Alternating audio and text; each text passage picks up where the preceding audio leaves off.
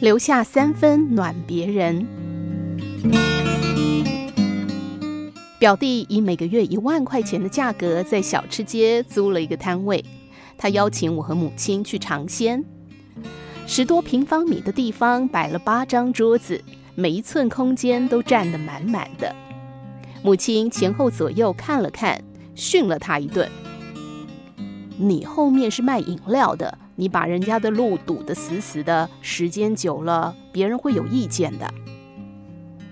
表弟说：“这店面是我自己租的，租金这么高，多一张桌子就能多赚一些钱啊。”母亲说：“地方是你自己的没错，但你挡住了别人的财路。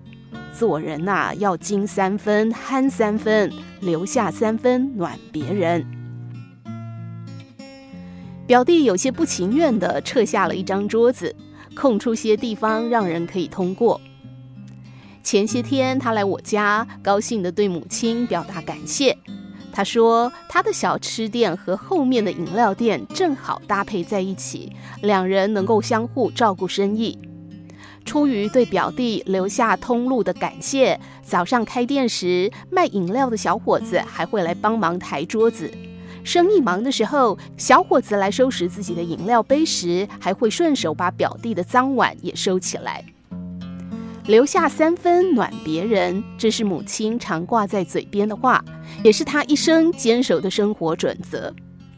记得我们小时候，母亲种菜时喜欢留下一垄地不播种。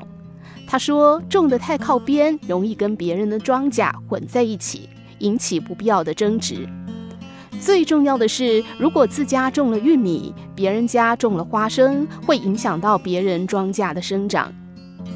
所以，母亲在家种地十多年，从来没有因为地界跟别人发生过争执。相反的，常有人热心帮助她耕犁播种，留下三分暖别人，别人回报给你的是更多的真情和温暖。住家附近每家都有小菜园。受到母亲的影响，种菜时两边我都会腾出一小块空地，方便相邻的人家浇水、摘菜时走路。没想到这小小的给予，让我收获了无限的温情。我上班时间紧，疏于管理菜园，种的都是单一的叶菜。可是每次去摘菜，不是西家送豆子，就是东家给番茄。更暖心的是，今年加班时间多，我竟然忘了菜园这回事。当我想起来的时候，菜园里已经长出了绿油油的菠菜。原来是东家的阿姨种菜时看到我家园子荒着，就顺手把我的地整平后浇了水，撒上种子。当我向她表达感谢时，她说：“每一年你都空出地让我走路，撒一把种子算不了什么的。”我空出的地多吗？屈指算来简直不足挂齿，而别人给予我的温情是无法量化的。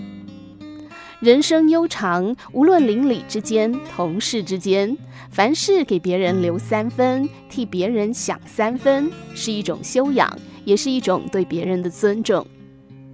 留下三分暖别人，你会发现人生少冷漠，生活多温暖。